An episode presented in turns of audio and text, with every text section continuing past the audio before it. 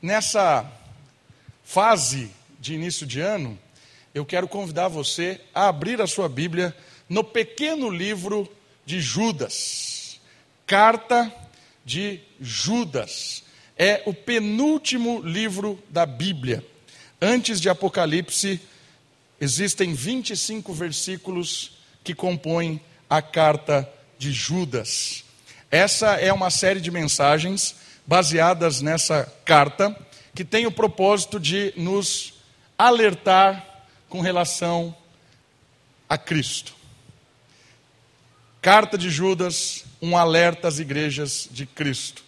Um alerta a respeito de quem é Cristo, um alerta de quem são os anticristos.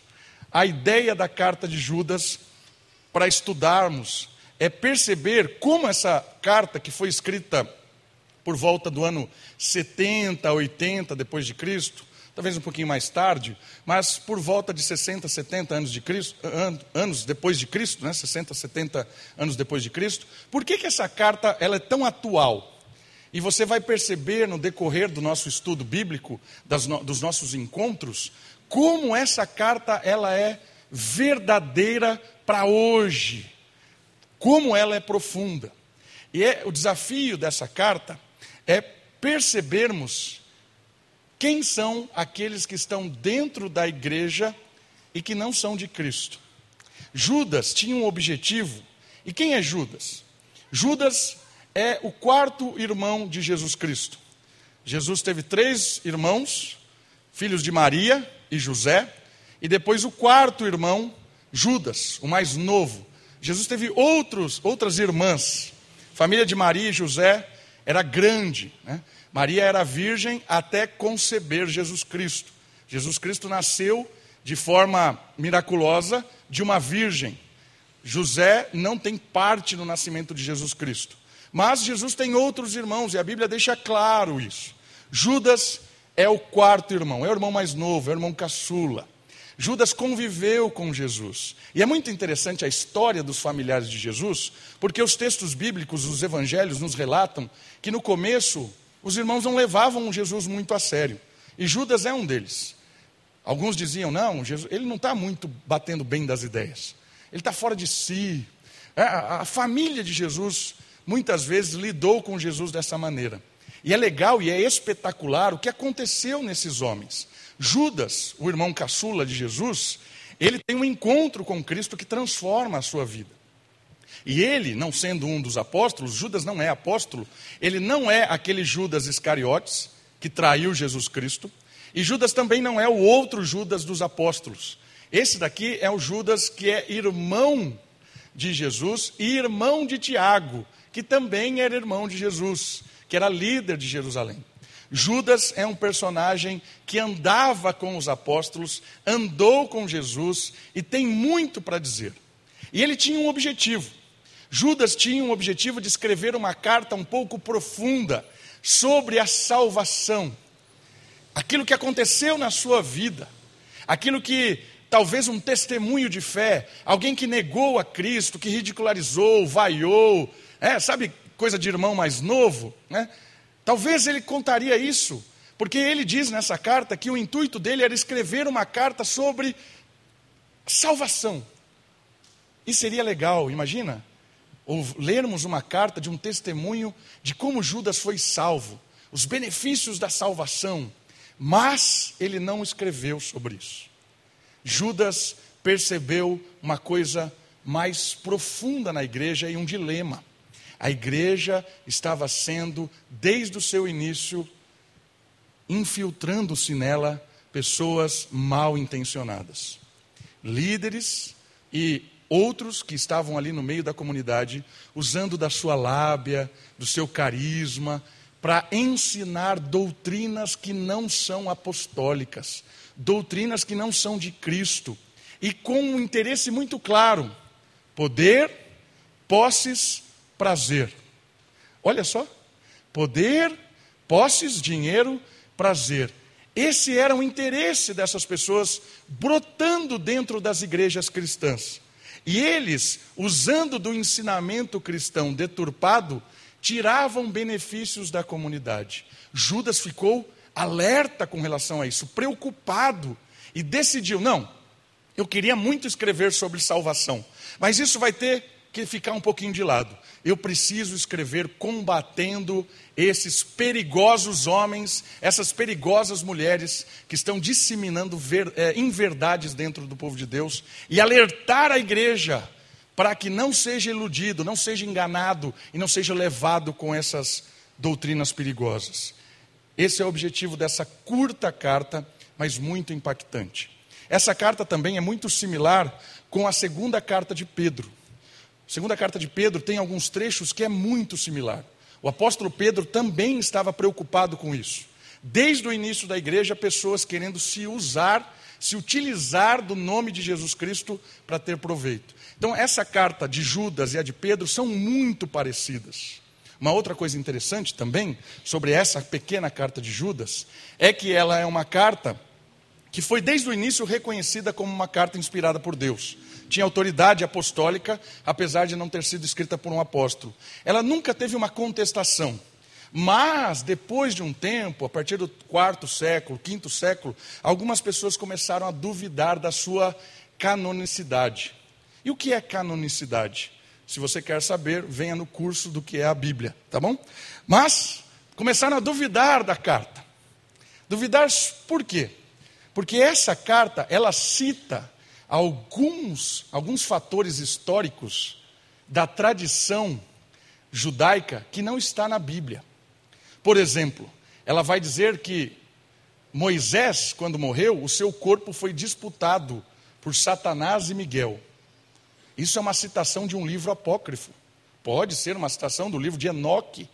E aí o pessoal fala: opa, Judas está citando um livro que não está na Bíblia. Judas também cita um outro livro chamado Assunção de Moisés, ou simplesmente Moisés, que também é um outro livro que não está na Bíblia. Como lidar com essas citações de Judas? É interessante isso. Nós vamos falar no decorrer dos nossos estudos, nos próximos domingos, sobre por que Judas citou esses textos e aprender com eles. Mas hoje, para começar a carta de Judas, lembrando a finalidade, proteger as pessoas dos ensinos enganosos, Judas tem um propósito. A carta de Judas tem um propósito que eu quero projetar para você perceber e nós vamos começar com o primeiro propósito. Olha só. O propósito da carta é defender a fé, a fé apostólica, a doutrina, os ensinamentos do erro. E para defender do erro, exige uma consciência dos desígnios de Deus para com os hereges, ou seja, saber o que Deus tem para aqueles que deturpam o verdadeiro ensino, são os hereges, e os deveres do crente em tempos de heresia. Uma consciência do cristão da verdade. Quais são os deveres de um cristão diante desses tempos de tanta mentira? Como é que um crente deve ter uma consciência do que é verdade? O objetivo, então, de Judas é preparar a igreja para se proteger dos ensinamentos enganosos e também para revelar para a igreja qual é o destino desses enganadores, desses falsos ensinos. Qual é o destino desses hereges? E a carta de Judas é bem dura com relação a isso. Nesse primeiro tópico, nesse primeiro estudo, nós vamos ler os dois primeiros versículos. Nosso tema de hoje vai girar em torno desses dois primeiros versículos da carta, e o tema da mensagem de hoje é a consciência que nos liberta do engano. A consciência que nos liberta do engano. Por que Judas quer despertar a consciência sua e minha para que a gente não seja presa do engano de falsos ensinos? Estão comigo na carta de Judas? Nós vamos ler os dois primeiros versículos que vai, vão despertar a nossa consciência para não sermos enganados. Diz assim a palavra de Deus. Acompanhe na sua Bíblia. Judas, capítulo 1, verso 1 e 2. Judas, servo de Jesus Cristo e irmão de Tiago, aos chamados e amados em Deus Pai, guardados em Jesus Cristo, misericórdia, paz e amor vos sejam multiplicados. Uma das características de Judas é usar uma tríade no ensino. Ele repete, ele repete não, ele cria três palavras. Aqui ele usa três palavras em dois versículos: amados, chamados, guardados, misericórdia, paz e amor. Essa é a didática de Judas. É espetacular o texto. Depois, no decorrer do texto, você vai perceber que ele vai usando essas tríades. É uma maneira dele escrever. E essas três primeiras palavras vão nos ajudar a ter uma consciência de como nos proteger dos ensinos errados que sempre brotaram e sempre vão brotar na igreja. O primeiro ensinamento de Judas a respeito de uma consciência é uma consciência de si mesmo. Para você não ser enganado pelos falsos mestres, não ser enganado pelos hereges, você precisa, como cristão, ter uma consciência de si mesmo. Entender, compreender e viver quem é você. E o primeiro versículo nos ensina isso. Olha só o slide. Podemos aprender muitas coisas de uma pessoa ao escutar o que ela tem a dizer acerca de si mesmo. Judas faz duas alegações muito relevantes de si mesmo. Primeira afirmação que Judas faz: ele afirma que é servo de Jesus, ou seja, um escravo devoto do Messias. A segunda afirmação que ele faz de si mesmo é que ele é irmão de Tiago, disposto a trabalhar sem aparecer. Algumas importâncias da, do despertar da consciência. Por que, que Judas está nos levantando essa questão de você ter consciência de si mesmo? Porque a nossa mente é poderosa, irmãos. A nossa mente, o mundo acontece na nossa mente. O mundo não acontece fora de você. O mundo acontece dentro da sua mente. Uma prova disso é a própria Covid. Muitos que pegaram Covid tiveram seu paladar, sumiu o paladar, parou de sentir gosto, certo? Adiantava trazer uma picanha para você comer? Adiantava fazer uma salada bonita, um arroz delicioso que eu amo? Poxa, não adianta. Por quê? Porque a sua mente e o seu organismo era incapaz de sentir o gosto das coisas. Perceba, o mundo acontece em você e não fora de você. Quando você perde o seu paladar, pode trazer picanha, arroz, pedra, ketchup, qualquer porcaria tem o mesmo gosto de nada. Porque é a mente, é o organismo, o mundo está dentro de você e não fora. Esse é um exemplo. Um outro exemplo disso, a gente pode ver a mesma imagem. Uma pessoa correndo aqui em cima, ela tropeça e cai. Eu posso rir e você chorar. Por quê? Porque a interpretação daquela pessoa caindo, quem define se é bom ou ruim, não é o ato em si, mas é você e a sua interpretação que você dá. Talvez ali seja um amigo meu e a gente gosta de brincar e foi engraçado e eu dei risada. Talvez seja o seu filho, sua filha, que caiu, machucou, e aí isso pode promover em você choro ou riso. Percebe? O que é que muda? A mente, a interpretação, a consciência.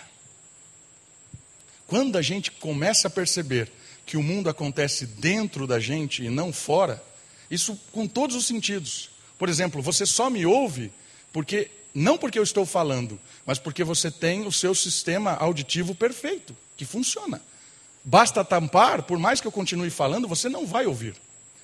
Então, quando a gente percebe isso, a consciência se desperta de quem nós somos e que o mundo gira em torno dentro de nós primeiro, para depois fora de nós, isso é espetacular. Porque a gente começa a se despertar para algumas coisas que nós nos libertamos da influência e do poder externo. Quem é que vai dominar sobre a sua vida se você tiver uma consciência que não está presa nele, está presa em você e naquilo que Deus revela a você? Percebe? Tem um livro muito legal que tem uma citação que diz assim: O máximo que você pode fazer comigo é me ferir Ofender você jamais poderá. Porque para me ofender eu preciso comprar a sua ofensa. Agora, para me ferir, você vem e tira sangue de mim. Não tenho como controlar. Mas a ofensa eu tenho. Eu só fico bravo né, se você falar, ah, você é gordo. Isso para mim não é ofensa, é elogio, né? Mas tem gente que acha. Os ataques só vão fazer sentido se você assumir para você. Por que, que isso é importante? Porque Judas está dizendo uma verdade muito forte. Quando você, cristão, tiver uma consciência de quem é você, do seu chamado, da sua vocação, da sua história, como filho de Deus, o mundo é secundário. As coisas que acontecem na vida são secundárias. Pessoas com consciência, convicção, com deleite de quem são em Cristo Jesus, não são escravas e nem prisioneiras, nem de hereges dentro da igreja e nem de pessoas mundanas. A primeira consciência que Judas tinha de si, que nós devemos aprender com ele, é que Judas, ele não dizia que era irmão de Jesus, ele dizia que era servo de Jesus, porque talvez ele não se sentia digno de dizer isso. Alguém que a vida inteira tratou Jesus com desprezo, alguém que a vida inteira debochou, e de repente, quando ele percebeu que Jesus era o Salvador, era o perdoador, era a encarnação do Filho de Deus, isso transforma a vida de Judas e revela a sua humildade. Eu sei quem eu sou em Cristo. Eu sei que não tenho mérito nenhum. Eu sei da minha história. Eu sei como eu tratei Jesus Cristo. Eu sei que eu sou péssimo, mas mesmo assim, a bondade, a misericórdia, a grandeza de Jesus me alcançou, me perdoou, me lavou, me libertou. Isso me fez uma nova criatura. Eu não sou digno nem de falar que sou irmão de Jesus Cristo. Essa é uma humildade espetacular. O ensinamento de Judas nos desafia a pensar quem nós somos em Cristo, as nossas expectativas, quem você almeja ser nessa vida. Perceba, muitas vezes nós queremos ter um papel de destaque, de poderio, alguém, ah, eu sou da igreja presbiteriana, eu sei a verdade do evangelho, ah, eu fui batizado pelo reverendo batatinha frita quando nasce. Eu estou ali na igreja, eu conheço a doutrina. A gente faz associações, talvez para ter direito de fala nesse mundo, para ter direito de opinar. Queremos estar sempre por cima e ter autoridade naquilo que a gente diz. Irmãos, Judas está dizendo, querido, desperte, tenha uma consciência de quem você é em Cristo Jesus. E quem você é em Cristo Jesus? Você é servo de Cristo.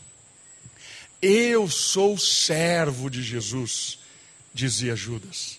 Eu fui resgatado por Ele, eu sou escravo de Jesus, devoto a Ele, porque eu devo toda a minha vida a Jesus Cristo. Percebendo isso, olha que grandeza que é essa atitude de humildade. O maior no reino de Deus é o que serve. O maior é o menor. Esse é o contrassenso bíblico. Quando nós nos despertamos para a humildade, quando nos despertamos para o entendimento de quem nós somos em Jesus Cristo, nós somos servos de Jesus. Irmãos, pouco importa todas as demais coisas. Como servo de Jesus Cristo, eu vou servir a Cristo da melhor maneira possível na minha casa, como uma boa mãe, uma boa dona de casa, uma boa vizinha. Eu vou receber as pessoas, porque eu não estou servindo as pessoas em primeiro momento, eu estou servindo a Jesus Cristo. E quanto mais eu sirvo a Jesus Cristo, mais abençoado e mais livre eu sou nesta vida. Eu vou trabalhar não como alguém que serve ao patrão, alguém que serve ao, ao, ao, Estado, alguém que serve à própria igreja. Não, eu sirvo a Jesus Cristo. Eu sei o meu papel nesse mundo. Eu devo satisfação a Jesus Cristo. Por isso eu trabalho em paz, amor e misericórdia. Eu vou estudar, e no estudo, na faculdade ou na escola, eu sou um aluno que está se preparando para servir a Jesus Cristo. Por isso, o meu desempenho escolar é para que Jesus Cristo seja reconhecido na minha vida. Ele é o maior, eu sou só servo de Jesus Cristo. Essa consciência de servidão a Jesus Cristo nos livra das seduções, até mesmo dentro da igreja, que é o caso aqui. Pessoas que usavam o nome de Jesus Cristo para ter poder, influência, posses, para subjugar os outros. Mas quando eu percebo que o verdadeiro líder de Jesus, aquele que é chamado para servir a Cristo, é alguém humilde, alguém de vida simples, de fala simples, eu fujo quando eu me deparo com alguém arrogante, soberbo, com aquele bate-papo meio esquisito. Um critério para avaliar qualquer ensino é um critério prático. Essa é uma coisa muito legal.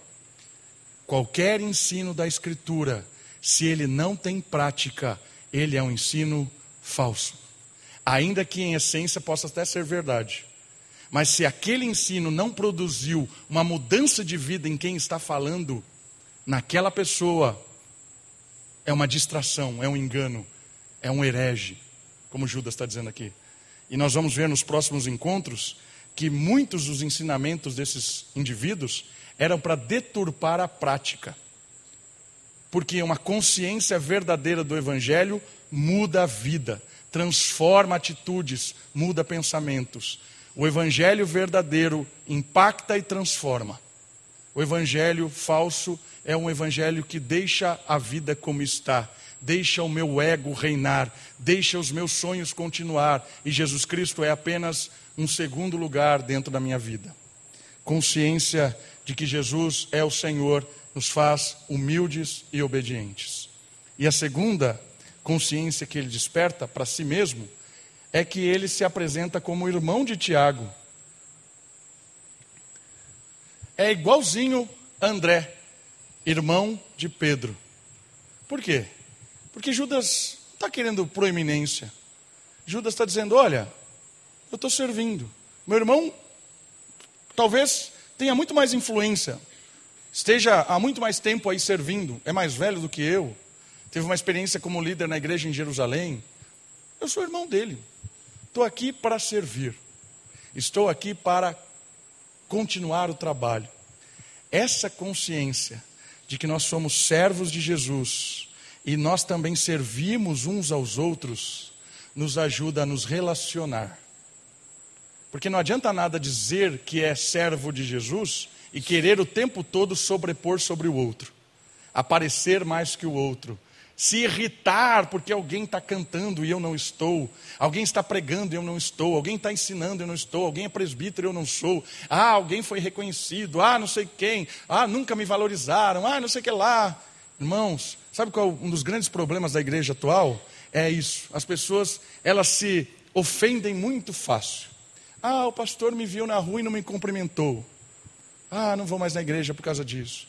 Ah, fulano de tal fez isso comigo. Ah, não sei o quê. A gente gosta de ser mimado, de ser é, jogar confete, né? A gente gosta de se sentir bem. Irmãos, essa é uma grande mentira da igreja. A igreja não existe para deixar você se sentindo bem. A igreja não serve para isso. A igreja serve para mostrar para você e para mim quanto nós somos maus. E o quanto, se a gente confiar em nós mesmos, nós queremos o tempo todo estar por cima e o tempo todo estar sendo servido. Nós queremos muitas vezes usar a igreja para enaltecer o nosso ego. E Judas está dizendo assim: é Tiago que é mais importante do que eu. Se ele aparece, quem aparece na verdade é o Evangelho, nem é Tiago que aparece. Olha que mudança radical de consciência, irmãos. Entendendo que eu e você somos servos de Jesus, entendendo que eu e você somos pessoas colaboradores, não é minha obra, e nem é de Tiago, é de, do próprio Cristo, que nós servimos uns aos outros. Quando a gente tem essa consciência, irmãos, a gente amadurece, salto da fé, para de brigar por bobeira dentro da igreja. Para de brigar nessa vida por picuinha, por bobeira. Para de ser escravo porque esse mundo gosta de nos prender na, na, no desejo do nosso ego, nas nossas futilidades. Eu sempre dou esse exemplo de duas crianças brigando por um ursinho. Né? Jogue lá, ponha duas crianças, jogue um ursinho, dá cinco minutos, elas estão tirando sangue uma da outra pelo ursinho. Estão brigando. Não, é meu, é meu, é meu, eu peguei primeiro, eu que peguei primeiro, tal. Faça isso, você vai ver. Como é que você resolve essa situação? A primeira coisa que você tem que ter para resolver essa situação é não estar interessado no ursinho.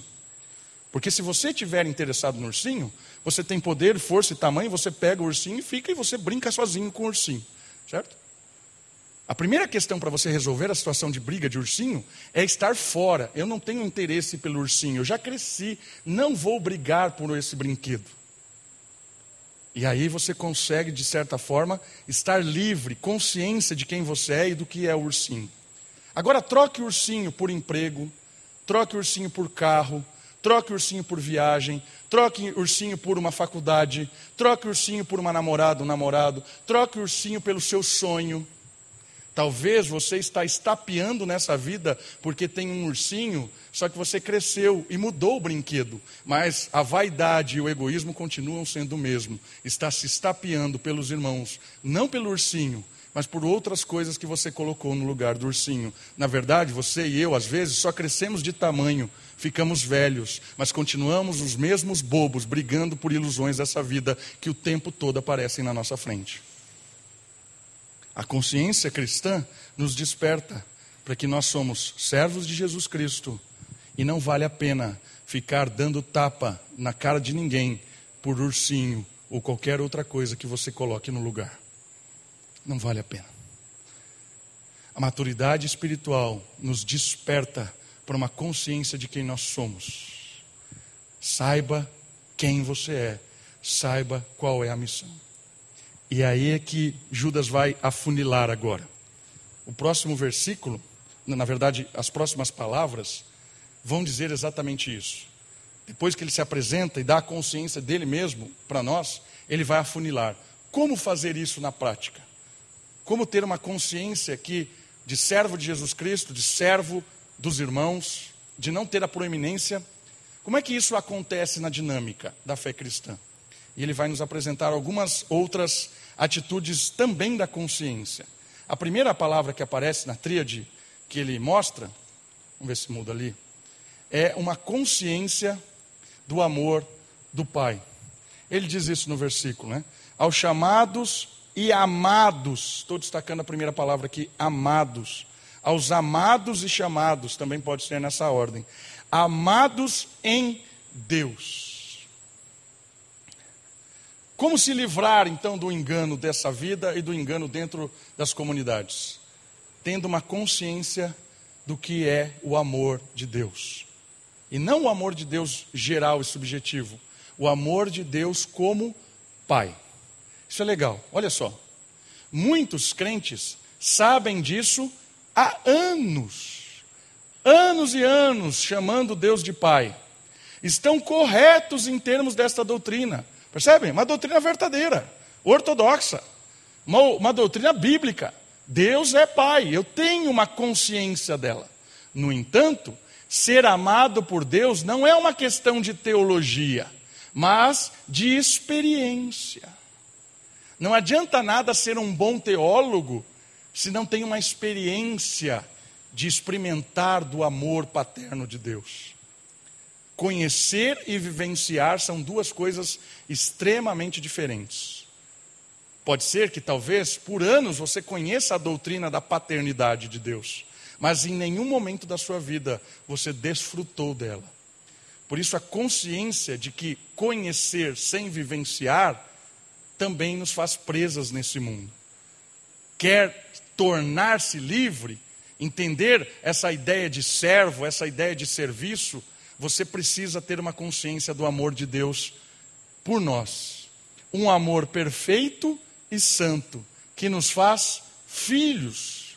Quando isso falta, somos presas fáceis. Irmãos, irmãs, nós precisamos experimentar, prático, vida, o amor de Deus. Nós precisamos compreender de verdade e vivenciar, não só como um discurso, mas na prática, ser amado pelo Pai. Quando eu era criança, eu morava numa rua de terra lá em Atibaia. Meus pais trabalhavam, tinham comércio, sempre foram comerciantes. E eram outros tempos, né? A gente ficava sozinho lá em casa. E ficava o dia inteiro na rua. Brincava, brigava, se sujava, nadava no rio Atibaia. E o rio Atibaia tinha um, um cano que a gente nadava lá no, no, no cano, que era o, a gente chamava de, de canão. Era o cano que jogava todo o esgoto. Vinha cocô, vinha não sei o quê. A gente subia em cima do cano e pulava, feliz da vida. E estou vivo, olha só, né? Deve ter cocô dentro de mim tudo, mas estou vivo. E era, era essa o dia inteiro, cara. Eu nunca me preocupei se às seis horas da tarde ia ter um banho, uma cama, uma comida. Por que, que eu não me preocupava? Porque eu me deleitava da vida como filho. Eu sabia que meu pai estava trabalhando e traria comida, teria um banho, teria uma cama, teria um abraço, porque o meu pai cuidava de mim. E isso não me trazia preocupações da vida. Mente. Só que às vezes a gente cresce e a gente acha que não tem mais pai.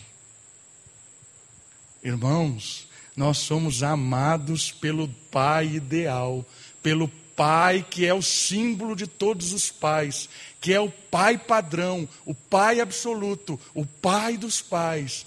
Ele está dizendo para você, despertando a sua consciência: eu sou seu pai, eu te amo, eu me revelo a você. Por que se preocupar com as coisas da vida? Não andeis ansiosos por coisa alguma, porque Deus é Pai. Percebe como nós não vivemos isso? Porque nós estamos aqui no culto, sentados ouvindo o pastor falando, mas pensando amanhã: como é que eu vou pagar o boleto? Eu não vivo o dia de hoje porque o boleto tira a minha paz. A conta, a comida, a empresa. Eu vivo uma vida ansiosa porque eu fico me preocupando com coisas que eu não posso fazer nada agora. O que é que você vai fazer nesse momento? Nada. Mas as preocupações dessa vida nos tiram do único momento que nós podemos ter acesso, que é esse. Você está aqui em lugar nenhum mais mas a sua mente às vezes está nas preocupações de sexta-feira, que você não sabe nem se vai estar vivo. E a sexta-feira te amargura, te traz ali uma queimação no estômago, uma aflição no coração, não consigo prestar atenção no culto, não adoro a Deus, estou sentado aqui, mas a sexta-feira, ah, que dia mau. Você precisa conhecer o Pai. Jesus, quando ele termina o seu discurso da ansiedade, capítulo 6 de Mateus, ele diz assim: basta o seu mal no seu próprio dia. Ou seja, viva os dilemas, os desafios de hoje. Amanhã é amanhã.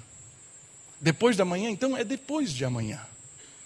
Isso não é para que a gente chute tudo e vive uma vida sem nenhum tipo de preocupação e irresponsabilidade. Não é essa a questão. A questão é que nós, na verdade, não vivemos. A gente transfere a nossa vida para o futuro porque acha que todas as coisas dependem da nossa habilidade, do nosso potencial. Ah, se eu não fizer, ninguém vai fazer. Se eu não trabalhar, ninguém vai trabalhar. Se eu não pagar, ninguém paga, porque sou eu que sustento a minha casa, eu sou o provedor, eu sou não sei o quê. Ah, meu irmão, minha irmã, você precisa experimentar do amor de Deus. Não só um amor distante que perdoa os nossos pecados, nos dá vida eterna, mas um amor de Deus Pai que é diferente. É o pai que cuida, é o pai que ama, é o pai que afofa a cama, é o pai. E é fabuloso isso, por quê? Porque Deus usou a, a, a palavra pai justamente para que a gente olhe a vivência de pai hoje e aprenda com ela. Você que é pai, como é que você cuida dos seus filhos? Você que é avô, como é que você trata os seus netos? Como é que você sente? Qual o sentimento que você tem quando você pega o seu netinho no colo? Qual o sentimento que você tem? Essa é a associação que Deus está falando. Esse sentimento, por mais interessante que seja, não é nem perto do que de verdade eu estou sentindo carregando você no colo, porque você é meu filho. Percebe? Traga para você. Traga para o cuidado, para o desempenho, como você olha para os seus filhos, o amor que você tem. Como você vivencia. Isso é quase nada perto do pai ideal. Irmãos, nós precisamos, irmãs, precisamos desfrutar do amor de Deus, que cuida, que protege, que abençoa, que sustenta, que guarda, que não desampara, que nunca deixa faltar nada. Creia nisso. E não só creia, viva, se desperte, eleve a sua mente, o seu coração, a sua vida para desfrutar do amor de Deus e a sua vida será completamente nova.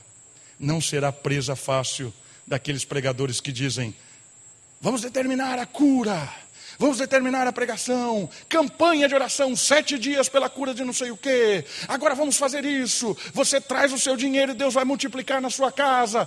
Às vezes a gente fica temendo isso, por quê? Porque às vezes a gente está com o coração preocupado. Quando a gente é amado por Deus, experimenta desse amor verdadeiro, a gente não é enganado por isso, nem manipulado. Uma vez eu fui visitar uma, uma família, lá no meio do nada. Eu cheguei lá, a mãe estava desesperada, porque ela achava que a filha estava endemoniada. A filha, a filha devia ter uns oito anos. Era um casebre, entrei lá, sentei, sentei, fiquei olhando para a menina assim, e a mãe na expectativa. O que é que eu vou fazer? O que eu dissesse para ela, ela faria porque ela estava completamente desesperada. O desespero faz com que as pessoas ouçam os enganadores. Se eu chegasse lá e falasse assim, ó, pega aí, pega 100 conto, 100 reais, nós vamos fazer aqui um, um, um ritual de libertação, ela daria 100 reais ainda que ela não tivesse. Por quê? Porque era um desespero. O engano é fruto de desespero. E muitas vezes nós somos levados por falsos eh, ensinamentos na igreja, porque nós estamos desesperados, porque não estamos vivendo o amor de Deus. Aí alguém fica doente na sua casa, o tempo todo ouvindo aquelas bobagens que ficam passando na TV, de libertação, de cura, que é tudo charlatanismo. E às vezes é a cura do diabo, e às vezes é cura por hipnose. Eu vi gente sendo curada por hipnose. Eu sei disso porque eu fiz curso de hipnose. Hipnotizar alguém não é curar, é você só fazer com que ela se concentre para que alivie a dor. E, e, é um engano profundo. E aí você tem alguém na sua casa doente, é o seu filho. Você fica desesperado. E aí eu vou, ouço, faço mandiga, faço qualquer coisa. Para! Quando você consegue entender que Deus é Pai e Deus cuida, Deus ama, você confia. Se for que se for para curar, vai curar. Se for para levar, Deus vai levar. Se for para fazer o que tiver que fazer, Deus vai fazer. Percebe? A segurança de uma boa teologia está na consciência de quem Deus é na sua vida prática, na sua vivência. É um Deus que ama. A segunda palavra que aparece aí é a consciência do guardados. Guardados por Jesus. E aqui é interessante guardados por Jesus. Jesus conserva aquilo que entregamos a Ele. Ele guarda, Ele protege aquilo que nós entregamos a Ele. Quantos de nós nos ferimos nesta vida, pois colocamos o nosso coração, aquilo que nós temos mais profundo, mais significativo, nas mãos de um ídolo? Certos de que seríamos amados, protegidos, consolados, acabamos desiludidos, humilhados e desesperançosos ou despedaçados. Guardados por Jesus Cristo é quando nós pegamos o nosso coração, que foi desperto pelo Espírito, e entregamos nas mãos de Jesus. E Jesus guarda, protege, cuida do nosso coração, que é aquilo que é mais profundo em nós. E esse coração é o coração que anseia por paz, por amor, por proteção, por felicidade. Jesus cuida, protege e não nos engana.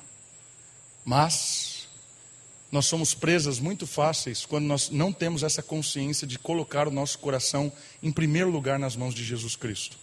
E aí nós começamos a caminhar por essa vida e colocamos o nosso coração facilmente em ídolos.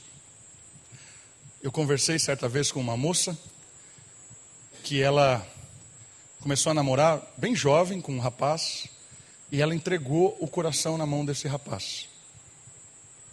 Passaram-se um, dois, três, quatro, cinco, seis anos namorando. Em um determinado momento, aquele coração que ela imaginava estar sendo muito bem protegido por esse homem, muito bem protegido por esse namorado, foi começando a se despedaçar quando ela começou a descobrir que ela tinha sido traída, quando ela começou a descobrir que o marido dela, que o namorado dela trazia droga para dentro do relacionamento, quando ela começou a descobrir que o cara inventava um monte de coisa. Imagina isso? Imagina a decepção dessa situação? Pegou o coração, colocou na mão de um cara, esse cara por um tempo protegeu, e ela foi se entregando até o ponto de que ela perdeu o controle. E esse cara não é Jesus Cristo, porque ninguém é Jesus Cristo. Quando a gente deposita o nosso coração totalmente nas mãos de um ídolo, ele vai nos decepcionar. Por isso que Jesus diz assim: ame em primeiro lugar a Deus.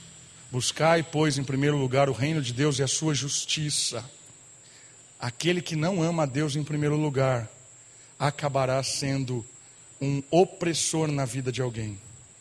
Quantas vezes a gente coloca o nosso coração num trabalho, não é verdade?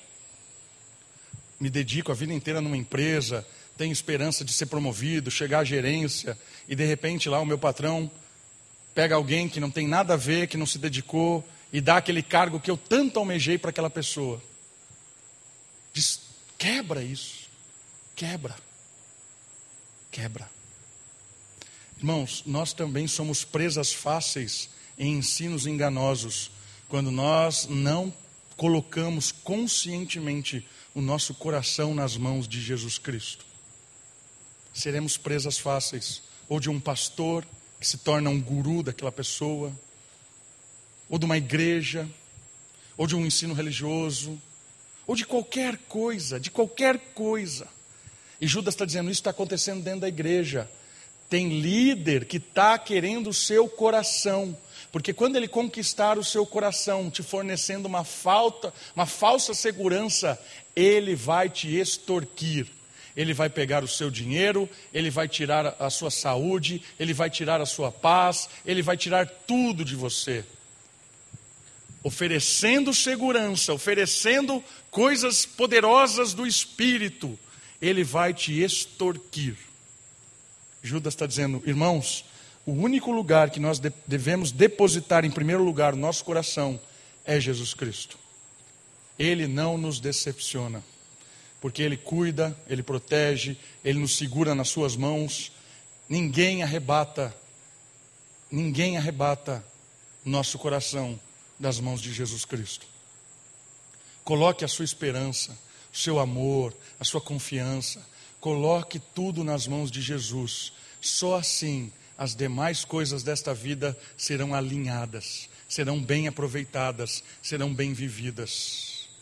Quando você coloca o seu coração ou em um homem, uma mulher, no namorado, na namorada, no vizinho, no patrão, no trabalho, no emprego, qualquer coisa que seja, isso vai quebrar você.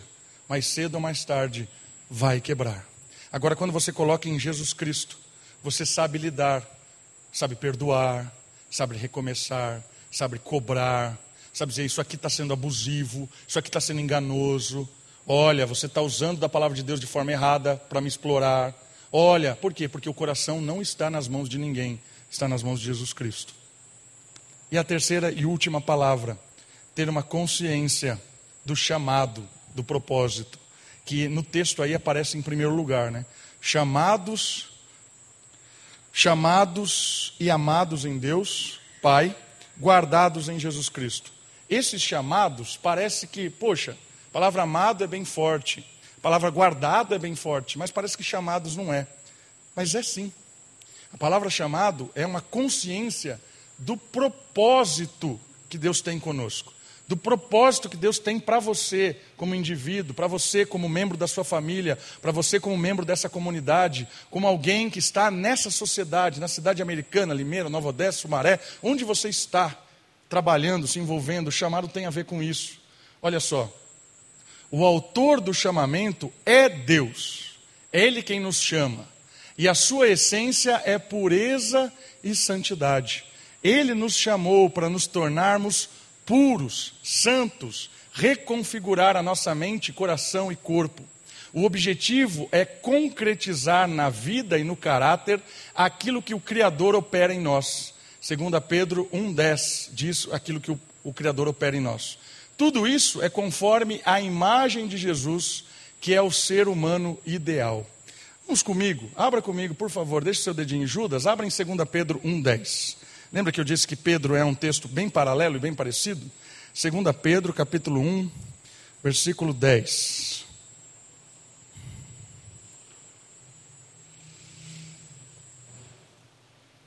Consciência que somos chamados por Deus. Portanto, irmãos, esforçai-vos cada vez mais por firmar vosso chamado e eleição. Fomos chamados com um propósito. Por quê? Fazendo isso, não tropeçareis jamais. Ou seja, quando você tem uma consciência que Deus te chamou para um propósito, para uma missão, isso não vai te despertar para coisas secundárias, não vai te tirar do projeto, não vai perder tempo nessa vida. Muitas vezes a gente fala assim: a vida é muito breve. Eu estava lendo um filósofo chamado Sêneca essa semana, e tem um livro dele chamado A Brevidade da Vida. E ele diz assim: a vida não é breve, a vida tem o tempo ideal. É você que perde tempo com coisa que não deveria perder. Se você viver melhor, parar de gastar tempo com futilidade, você vai perceber que a vida não é breve, a vida é ideal. A brevidade está na nossa futilidade de desperdiçar tempo com coisas que não são boas. Sêneca, que é um filósofo lá contemporâneo do apóstolo Paulo, levanta uma questão importante. Então, a consciência do nosso chamado, do nosso propósito, faz com que a gente faça as escolhas corretas. Se Deus nos chamou, perdoou os nossos pecados, nos livrou do império das trevas, nos adotou como filho, nos ama, nos fez nova criatura, Deus agora nos empunhou aqui na sua, no seu arco e nos lançou com uma flecha com um propósito. Ter consciência desse propósito, o texto diz aqui: jamais fará com que nós tropecemos. E qual é o propósito? Volta comigo ali em Paulo agora.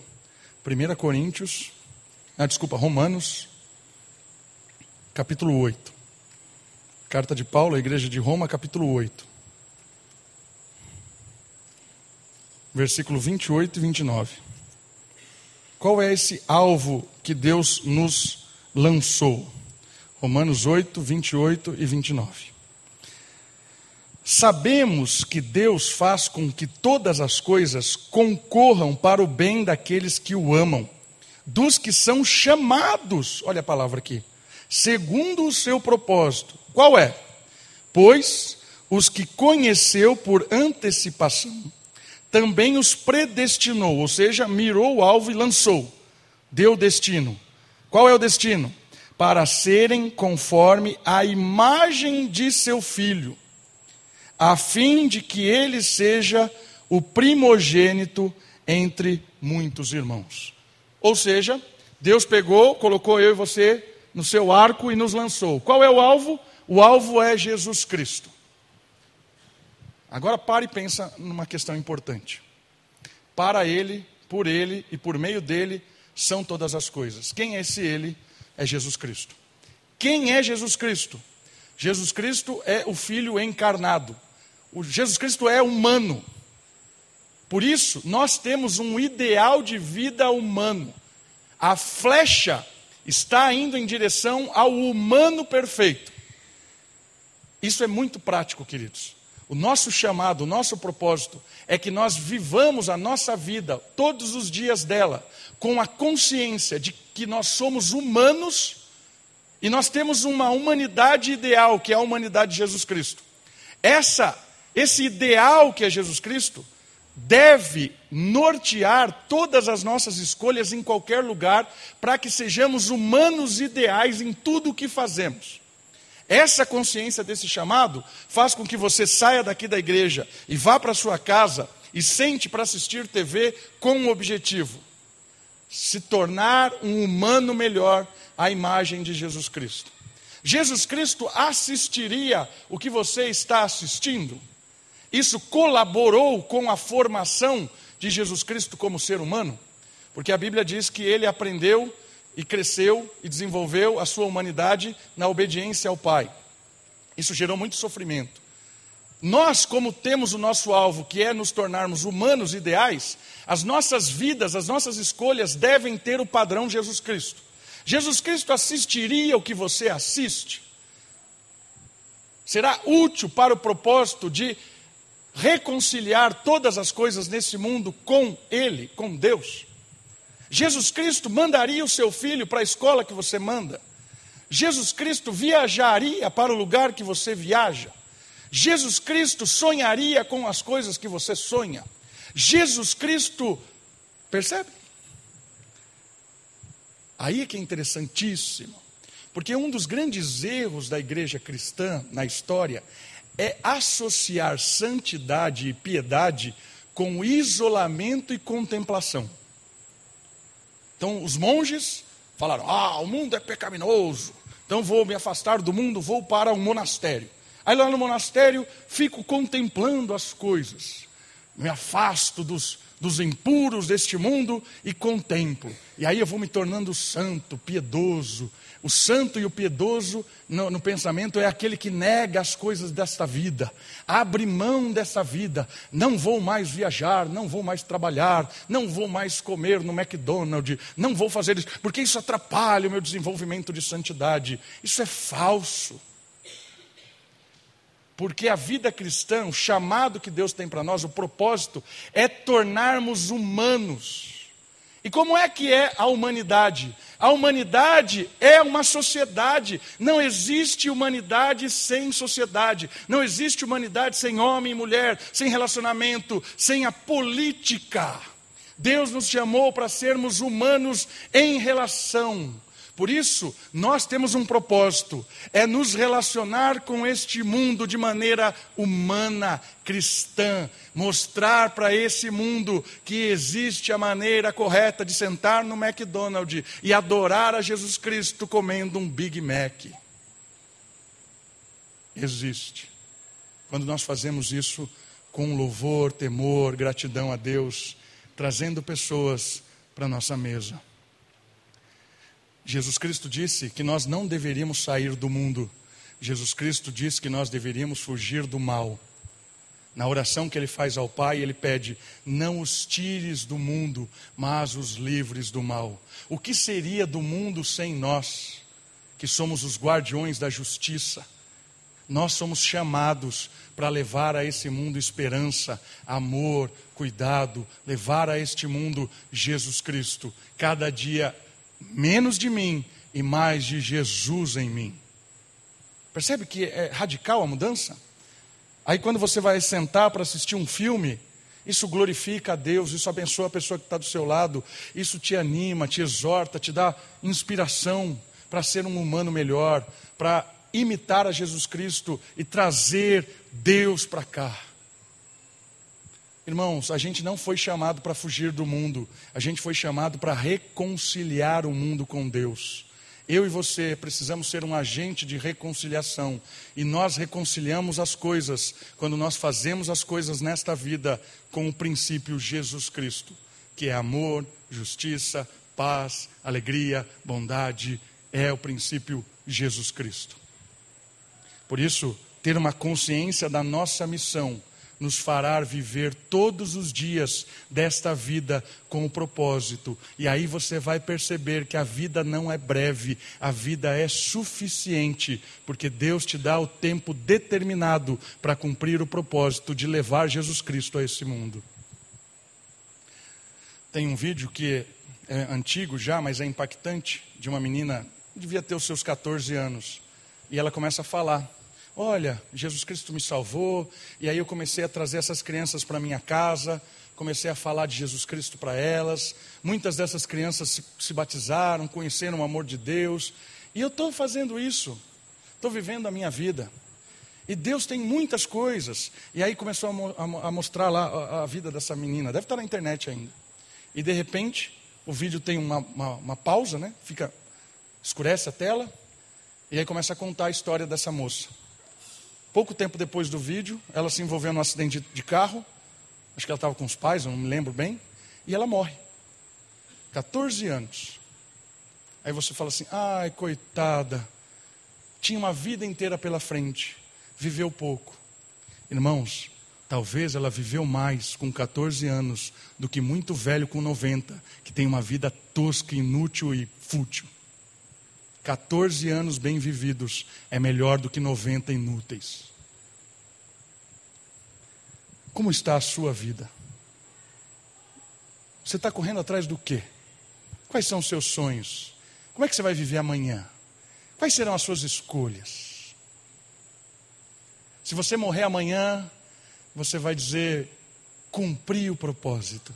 Ou não, poxa, perdi a minha vida. E sempre há esperança. Não interessa se você tem 10, 15, 20, 50, 90 anos. Se você está vivo, Deus ainda tem um propósito.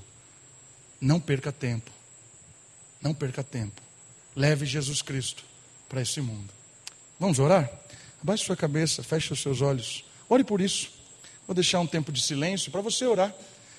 Ter consciência de quem você é em Cristo, ter consciência do amor de Deus, ter consciência da proteção de Jesus Cristo, consciência do chamado, consciência das três palavras que terminam o versículo: multiplicará amor, paz, misericórdia. Ore por isso.